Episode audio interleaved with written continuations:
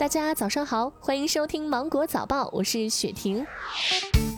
据不完全统计，目前至少已经有二十省份明确节日慰问品的发放标准。广东以年度总额一般不超过人均二千五百元居全国前列。内蒙古、湖北、陕西、福建、山东五省份近年均不同程度上调节日慰问品的上限标准。湖南的节日慰问品的标准上限也相对较高，为每人每年不超过二千一百元。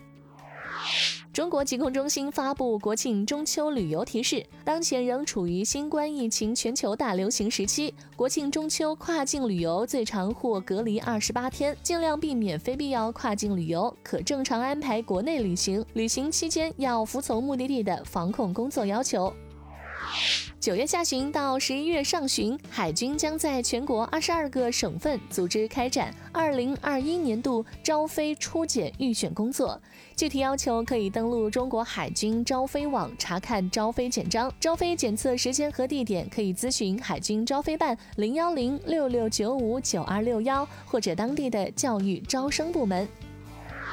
九月二十二号，多部国庆档的影片开始预售了，包括姜子牙、我和我的家乡和急先锋，竞争激烈。据了解，今年的国庆档共有七部电影上映，除了上述的三部之外，还有一点就到家、夺冠、木兰横空出世、奇妙王国之魔法奇缘。其中，讲述中国女排故事的夺冠已经提档至了九月二十五号上映，目前预售票房近九百万。你最想看哪一部呢？近日，南京一位三十岁的女性，她的右侧乳房长了一个罕见的巨大肿瘤，走路时身体倾斜严重。医生通过手术切下了肿瘤，大小跟足球差不多。经诊断，这是乳腺纤维腺瘤。乳腺纤维腺瘤好发于青年女性，与人体内性激素水平失衡有关。医生建议女性二十岁之后要做乳房自检，四十岁以下每六到十二个月超声检查一次，四十岁及以上每六个月超声检查一次。次。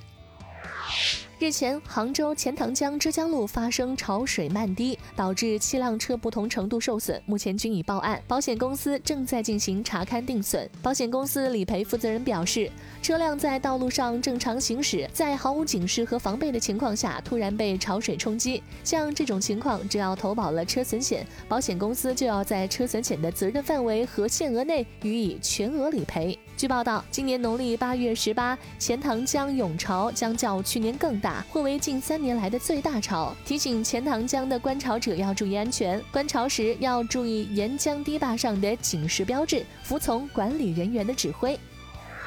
近期，上海市场监管部门集中对天猫、京东一号店三家网络平台销售的二十五批次儿童家具进行抽检，有十八批次不合格，不合格检出率为百分之七十二。其中，宜家儿童床和书桌也因警示标识不合格而上榜。此次不合格的儿童家具主要集中在两个方面的问题：一是警示标识，还有一个是结构安全。检测人员告诉记者，如果家具的孔及间隙不符合标准，手指可能不小心被家具上的小孔间隙卡住。为了防止发生意外，国家明确规定了儿童家具上的孔径大小小于六毫米或者大于十二毫米。